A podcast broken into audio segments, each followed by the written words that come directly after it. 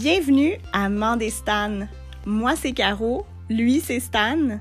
Bonjour tout le monde, bonsoir tout le monde, dépendamment de l'heure à laquelle vous écoutez le podcast. Oui, d'ailleurs, euh, merci beaucoup de nous suivre.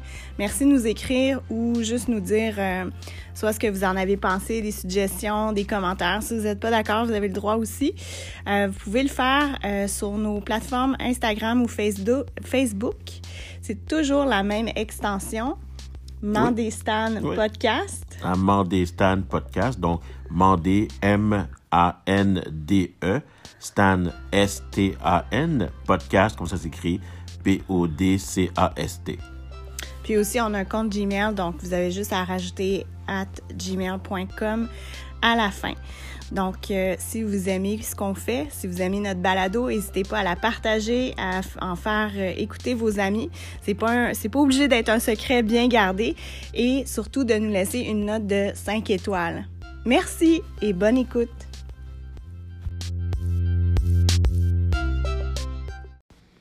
Allô, Stan? Allô, Caro? Ça va? Pas tellement, non. Comment ça? Parce que je suis très déçu de la tournure des événements. Des événements par rapport à tout ce qui se passe à l'Université d'Ottawa. Ça me dérange fortement. Ça me dérange fortement, puis... C'est ça. Ouais, donc... Euh, pour vous mettre en contexte, c'est qu'aujourd'hui, on a décidé d'enregistrer une partie 2 à notre dernier épisode qui porte sur euh, l'utilisation du mot N euh, par la, la professeure d'art visuel de l'Université d'Ottawa. Euh, la dernière fois qu'on s'était parlé, elle avait été, son cours avait été suspendu pour deux semaines. Puis, devant l'ampleur de, de, ce qui s'est passé sur le campus, le recteur a aujourd'hui réagi. Donc, lui a décidé de, disons, en tout cas, ça a l'air d'une réaction plus pour acheter la paix. Donc, pour, euh, pour décider d'acheter la paix, il a décidé d'offrir le cours qui est donné par cette professeure-là par un autre professeur aux étudiants qui ne se sentent pas safe de continuer de suivre le cours par euh, la professeure qui a juste pris le mot N, euh, le, mot, qui commence par N en exemple, pour vraiment faire allusion aux, expressions que, que, des groupes minoritaires euh, adoptent pour se désigner, un peu comme la communauté gay qui s'est approprié le mot queer. Donc, elle, elle faisait juste comme faire référence au mot qui commence par N, dont la communauté noire s'est appropriée. Donc, là, on, voulait vraiment réagir par rapport à la réaction de l'université, mais aussi par rapport à à des gens qu'on suit sur les médias sociaux qui ont décidé totalement de faire circuler une pétition pour que euh, cette, cette professeure-là qui faisait sa job, qui donnait son cours, qui a juste donné, qui a fait une mise en contexte, qui a juste donné un exemple, soit suspendue, puis qu'elle perde sa job finalement. Oui. Puis, on a déjà parlé évidemment en partie 1. Là, tu as fait une bonne introduction, un bon topo de ce qui se passe et toutes les réactions qu'il y a eu, autant dans, dans, les médias télévisés que dans les médias sociaux. Euh, on a vu plusieurs de, nos confrères, consoeurs qui font des balados justement partager la pétition pour faire en sorte de supporter les étudiants qui ont manifesté, démontré leur hargne puis leur frustration par rapport à la professeure de l'Université d'Ottawa. Moi, je vais revenir encore par rapport à ce que j'ai dit, puis il y a beaucoup de choses qui, sont sur, le, que j'ai sur le cœur, que j'aimerais pouvoir partager. Puis, ce qui, la raison, pour laquelle j'ai aussi mentionné que ça n'allait pas bien quand tu m'as posé la question en début de conversation, c'est que, et je veux pas insulter personne, mais je pense qu'il est temps qu'on se dise les vraies choses, là. Je pense que les gens, les gens qui réagissent aussi adversement montrent une petitesse d'esprit. Je vais le redire, là ils sont très petits, sans les insulter, je veux qu'on soit objectif. Ils sont très petits dans leur réaction. Beaucoup de gens vont dire que, faussement, mais ils vont dire et se, maintenir que la communauté noire n'est pas capable de réflexion et de maîtrise d'elle-même. Les policiers le disent, l'agissent, les juges le disent, l'agissent, dans les jugements qu'on a contre nous lorsqu'on est incriminé, que ce soit correctement ou faussement. Et ça, ce qu'on fait présentement comme réaction, ça va supporter cette mentalité-là. Je vais m'expliquer pourquoi. Tous les gens qui réagissent comme ça maintenant, là, par rapport à faire signer, circuler et signer cette pétition-là, tout ce qu'on fait et qu'on démontre, c'est qu'on réagit aveuglément à avoir entendu un mot qui est considéré insultant. Il n'y a aucune forme de réflexion par rapport au contexte de l'utilisation du mot. Je vais faire un autre parallèle. Il y a toutes sortes de communautés, incluant des Blancs, qui ont été insultés par des mots méchants. Tu as mentionné la communauté gay avec le terme queer. Pourquoi est-ce que la communauté gay, qui mérite autant de respect que n'importe quel autre individu qui marche sur cette terre, pourquoi est-ce que eux seraient capables de s'approprier le mot queer, de s'identifier à ça et de donner une connotation positive? Pourquoi? Pourquoi est-ce qu'on peut dire queer maintenant et pourquoi les gays eux-mêmes peuvent dire queer sans que ça crée tout un tollé dans la communauté? Les Québécois ont été pendant des décennies appelés des frogs, des French frogs, là. Parce que les Québécois aiment beaucoup manger les cuisses de grenouilles. Ah oui, je savais pas. Encore Oui, c'est de là que ça vient. C'est vraiment. euh, pardonne mon ignorance, mais je savais pas que, Non, non. Ben, que, que ça venait de là. ben, le but, comme la professeure de l'Université d'Ottawa a voulu faire, le but, c'est d'éduquer les gens. Et j'espère faire un enseignement en ce moment parce que je pense qu'on est rendu là. Avec l'éducation, ça emmène une réflexion. Puis je veux qu'on réfléchisse. Les anglophones, surtout québécois montréalais, ont appelé les Montréalais francophones, les Québécois francophones, comme étant des French frogs. Est-ce que cela veut dire, et soyons s'il vous plaît logiques dans ce que je vais dire, là vous allez sentir peut-être l'impatience dans ma voix, là, mais parce qu'à un moment donné, il faut, il faut dire des vraies choses. Est-ce que ça veut dire qu'on doit bannir le mot frog? Pensez-y, là. Il y a beaucoup de gens qui vont dire que, oh, mais là, c'est pas pareil. Oui, c'est pareil. La seule distinction présentement entre le N-word, que je ne dirai pas parce que les gens semblent être trop sensés pour l'entendre, et le mot frog, c'est par rapport à l'universalité d'utilisation du mot. C'est la seule distinction. Le mot frog n'est pas utilisé à travers le monde pour identifier les Montréalais francophones ou les Québécois francophones. Le N-word, le mot N, l'insulte N, qu'on utilise en anglais, là, c'est reconnu mondialement. C'est la seule différence. Mais est-ce que ça diminue le degré d'insulte de se faire appeler un frog à Montréal versus se faire appeler un N ailleurs? C'est le même niveau d'insulte.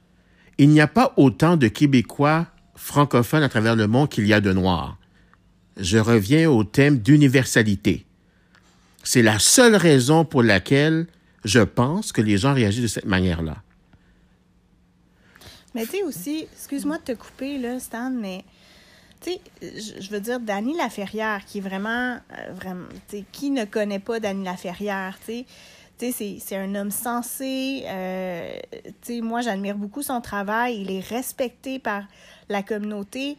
Lui, il le dit comme, pourquoi le, le mot « haine » Est-ce qu'on est capable de, se sent- de faire la, la, la distinction entre une offense et ce qu'on nomme parce que c'est pour désigner quelque chose d'historique. C'est exactement ce qu'on disait dans l'épis- dans l'épisode précédent.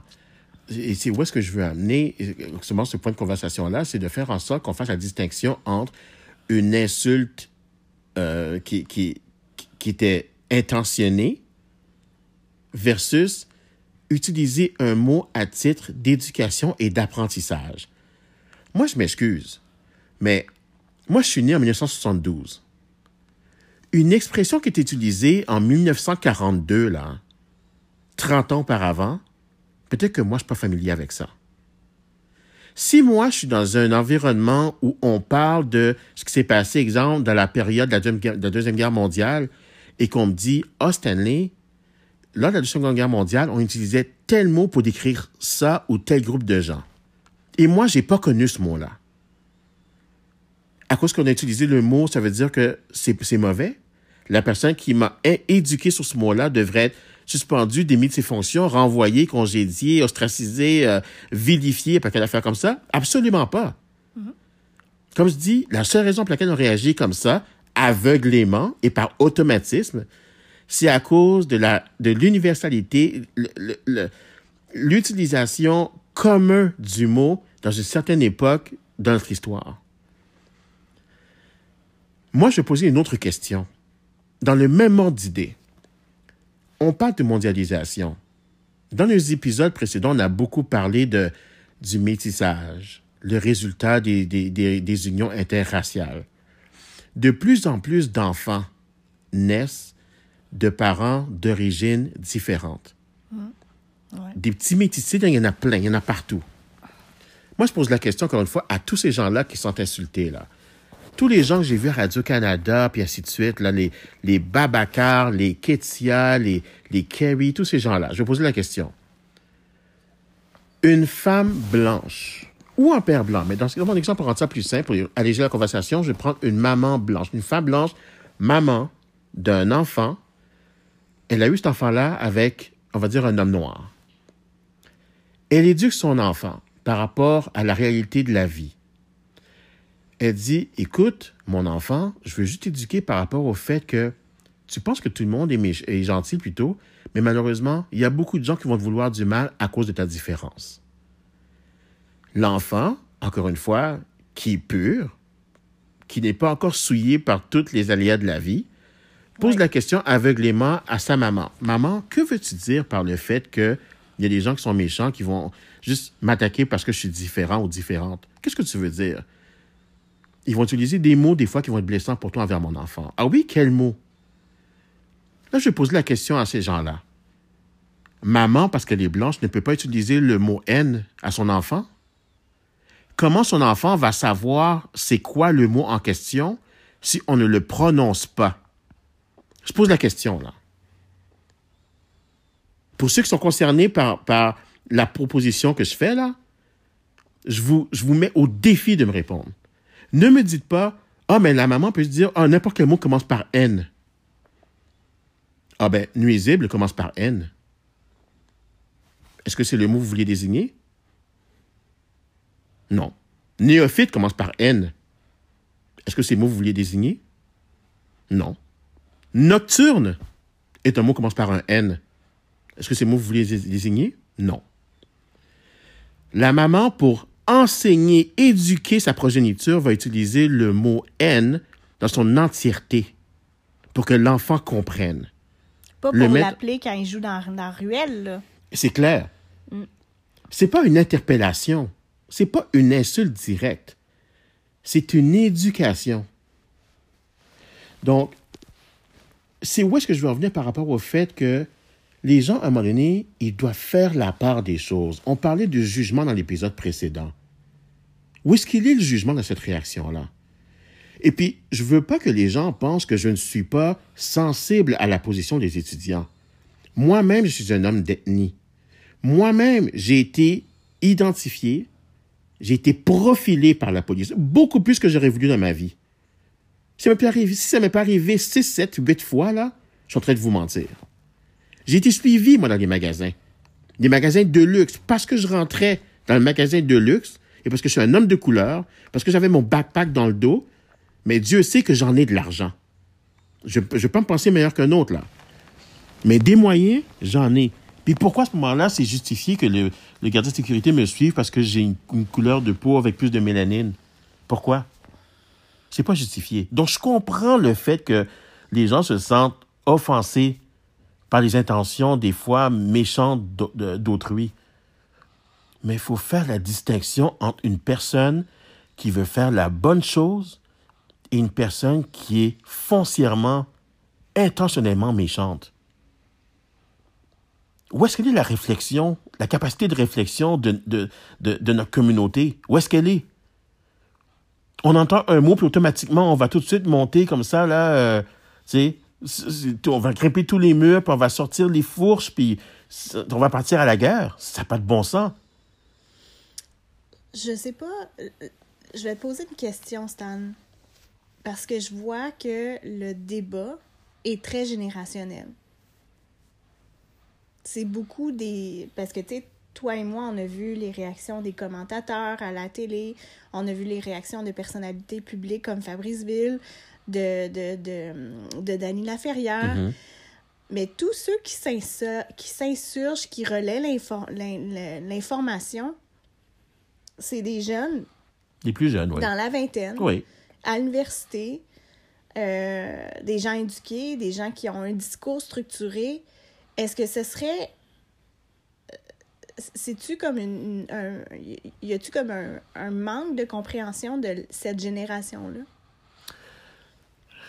La, la, nouvelle génération les millennials et tout ce qui a suivi ça, ils pensent tout savoir, mais ils ne savent pas tout. Puis je veux même dire qu'ils vivent dans un monde quasi idéal. Ils ne sont pas capables de faire face à la réalité de la vie parce que tout a été facile pour eux. Puis je vais même donner un autre exemple, puis j'espère que les gens vont comprendre le parallèle. Mon ex-belle-mère, moi, elle vient du Moyen-Orient. Elle a vécu la guerre. Elle a vu sa famille mourir.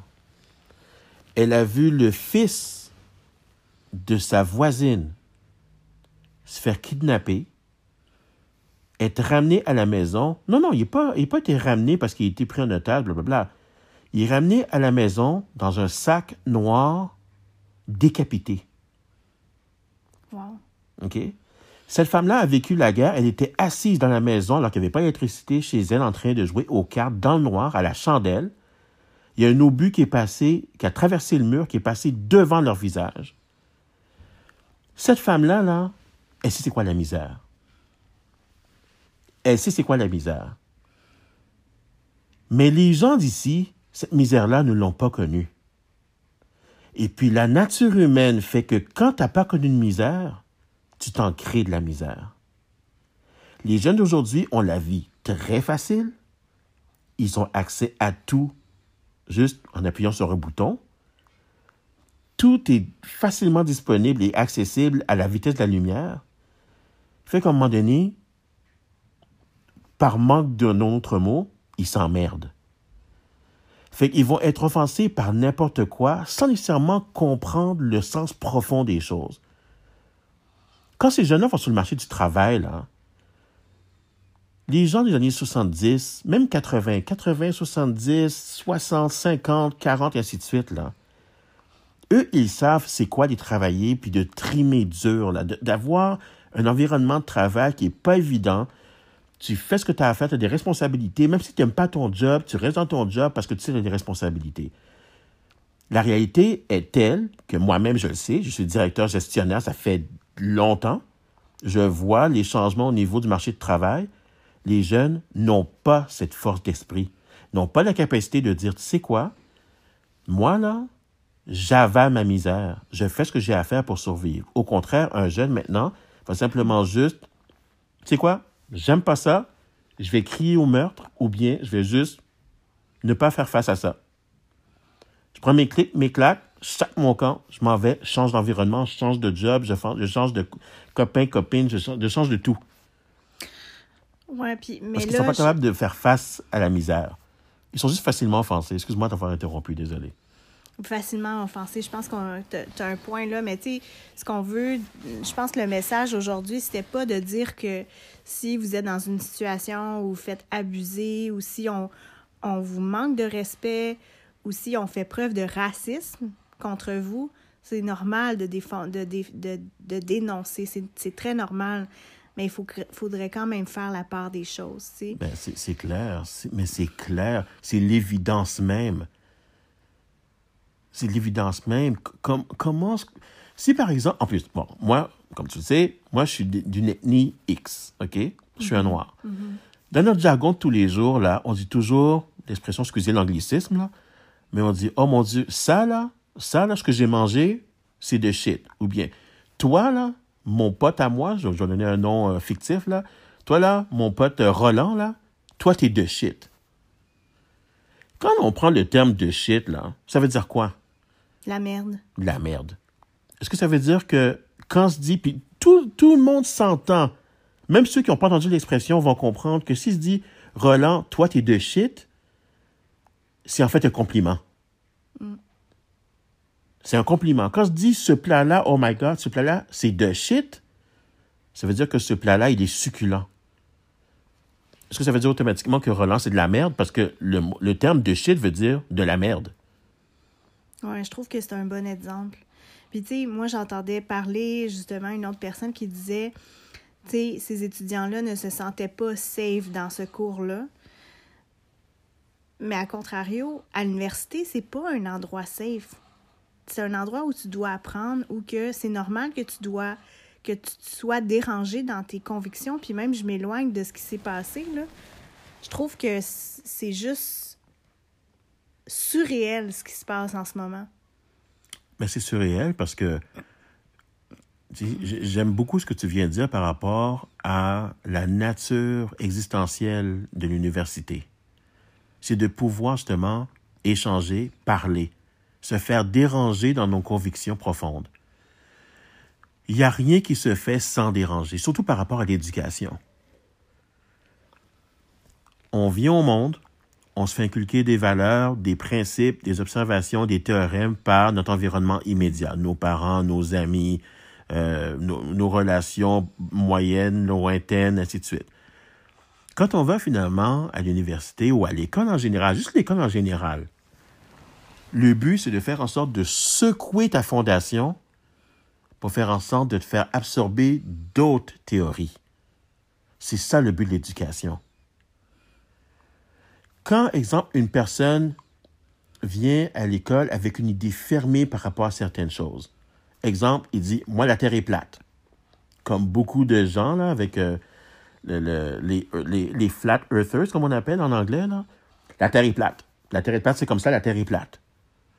Eux, sont convaincus, là. Ils sont convaincus, ils sont prêts à mourir pour ça, la Terre est plate. Mais quand ils vont, exemple, à l'université, là, ou bien quand ils vont à l'école, point, puis on leur fait comprendre que, ben, pourquoi tu penses que, je sais pas moi, les saisons, le coucher du soleil, le lever du soleil, la position de la lune dans le ciel, Les fuseaux horaires. les fuseaux horaires, entre autres les fuseaux horaires, tu sais, toutes ces choses-là, même la courbure de la de, l'horizon, quand on monte à X mille pieds là, dans les airs, là, puis qu'on prend une photo du ciel, on voit la courbure de la planète.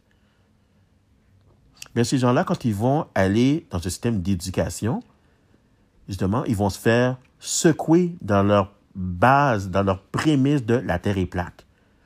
Mais par exemple, ils en sortent rehaussés, éduqués, renforcés de leurs nouvelles connaissances. Fait que si à l'université ou n'importe quel autre, que ce soit au collégial, au cégep, que ce soit en école secondaire, même au primaire, si on ne dérange pas les fondations de base, on n'avancera pas en tant que société.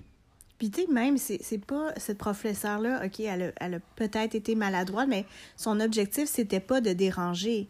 C'était de juste faire une comparaison. Puis je pense que c'est- c'est ça, il faut, il faut avoir l'ouverture aussi de par rapport à, à ce qui est arrivé, tu sais, que le but premier, c'était de faire, de mettre en contexte, tu sais, d'apporter un exemple pour faciliter l'apprentissage. Oui, exactement. Même que dans sa mission d'enseignante universitaire, dans sa réaction où, un, elle s'est excusée d'avoir offensé qui que ce soit qui a été offensé, mais encore une fois, en suivant la mission de son job universitaire, elle a suggéré d'amener ça à une conversation en classe. Elle voulait pas mal faire, là. Au contraire, elle voulait prendre l'opportunité pour faire en sorte qu'on en sorte mieux éduqué par rapport à la soi-disant, puis je dis ça en grosses, grosses guillemets en ce moment-là, la soi-disant bévue qui venait de se produire. Elle a voulu en parler avec ses étudiants. Mais eux, ingrats qu'ils sont, puis j'utilise pas le mot de manière lousse là, ils ont été ingrats et irrespectueux en essayant juste de la lyncher. Oui. Et j'ai pas voulu faire un mauvais jeu de mots là, avec le lynchage, puis les noirs, puis pas quelle affaire comme ça, mais c'est ça qu'ils ont voulu faire. Oui, puis je veux dire, dans ce cas-ci, je sais pas comment tu trouves la décision du recteur de, de- d'offrir le, le cours par un autre prof. Foutaise. Mais c- c'est ça, je trouve que dans ce cas-ci, nous, on est les premiers avec notre podcast à dire comme il faut discuter de, de- du racisme systémique, du, de ce qui se passe, du profilage racial. tu sais. On travaille dans ce sens-là. Oui. Mais dans ce cas-ci, avec ce qui est arrivé avec ces étudiants-là, il n'y a pas eu de discussion. Il n'y a pas de débat. Non, il n'y a pas de débat. Puis si les gens pensent que ça va faire en sorte d'avancer les choses, là, ou de faire avancer les choses, là, ils se trompent. On recule. C'est- un net recul. Dans le temps, exemple, où, puis on parle toujours encore une fois de la situation de l'esclavage, le colonialisme, tous ces trucs-là. Là. Lorsque le blanc, puis je dis le blanc parce que on est en Amérique du Nord, puis la- le- le- l'esclavage des Noirs était fait par les hommes blancs aux États-Unis surtout. Au Canada, un petit peu moins, mais aux États-Unis surtout. Mais lorsque l'homme blanc, lui, avait une position qui était unidirectionnelle, qui était directive à l'effet que tu es noir, tu n'es, qu'un moins que rien, tu me dois servitude, tu me dois obéissance. Je vais prendre ta femme quand je veux, je vais la violer quand je veux. Je vais te prendre toi, je vais te faire travailler jusqu'à temps que je brise ton dos. Je veux te flageller, tu n'as rien à dire. Je vais te castrer, tu n'as rien à dire. C'était uni- c'était unidirectionnel, right, comme position? Le noir, lui, avait rien à dire. Est-ce que c'était juste? Est-ce que c'était fair? Non. Fait que lorsque nous, on fait ce même genre de comportement, mais à l'inverse, par rapport au fait qu'il y a beaucoup, encore une fois, puis je dire des frères et sœurs parce que c'est exactement ce qu'ils sont.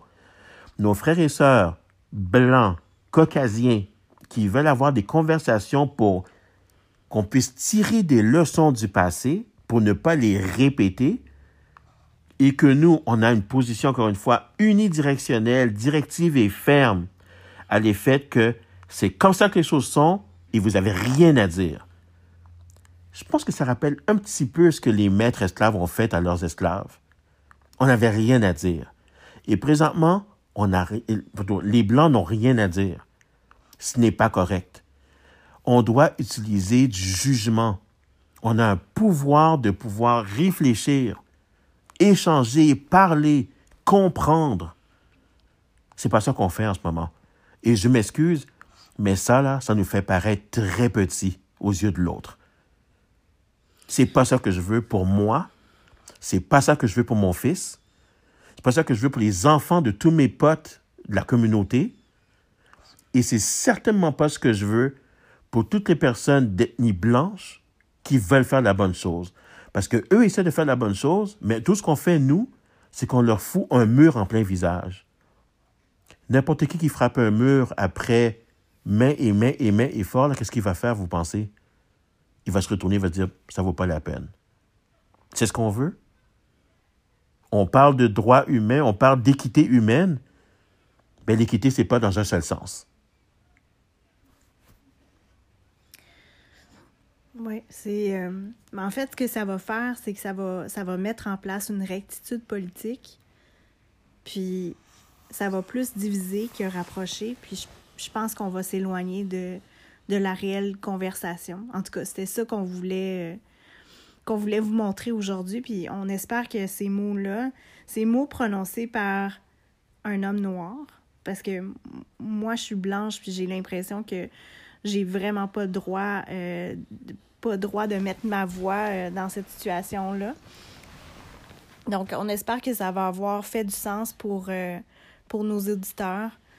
Euh, si vous n'êtes pas d'accord, écrivez-nous, on va réagir. Parce que l'objectif ici, c'est de se parler, puis de, de vous faire comprendre, de vous présenter une autre perspective. moi, je serais bien heureux de savoir qu'il y a une personne, effectivement, qui se positionne à l'effet qu'il soit contre ce que je viens de dire. Et toute personne qui se sent assez courageux pour venir de l'avant, je vais l'inviter, on va parler, je vais lui préparer de la bouffe. Si je n'aime pas ma bouffe, je vais commander de la bouffe. Puis on va mettre l'enregistreur, on va peser sur enregistrer, puis on va juste discuter puis échanger. Le but derrière ça, c'est qu'on se comprenne. C'est à eux à ce moment-là de faire le bon move et non pas juste de critiquer les gens juste pour critiquer gratuitement. Avais-tu autre chose à rajouter euh, sur le sujet? Euh, non, je pense que je me suis pas mal. Euh, je, me suis pas mal défoulé, excusez là, mais. Wow, c'est juste wow. Wow, je, je, me considère tellement fier d'être qui je suis, puis je me considère tellement fier que malgré tout ce qu'on a traversé, on fait notre possible pour passer par-dessus, on, avance, on apprend, on a de meilleurs jobs, on a vraiment, on est, est devenu une force économique mondialement. On est des professeurs, on est des médecins, nous sommes des avocats, nous sommes des comptables, nous, nous, sommes des mécanos, nous sommes des, nous avons, il n'y a pas de limite à ce que nous pouvons, à ce que nous puissions faire. Il n'y a pas de limite. Mais cette réaction-là, en ce moment-là, dans l'actualité d'aujourd'hui, ça ne limite pas à peu près. Et ça blesse.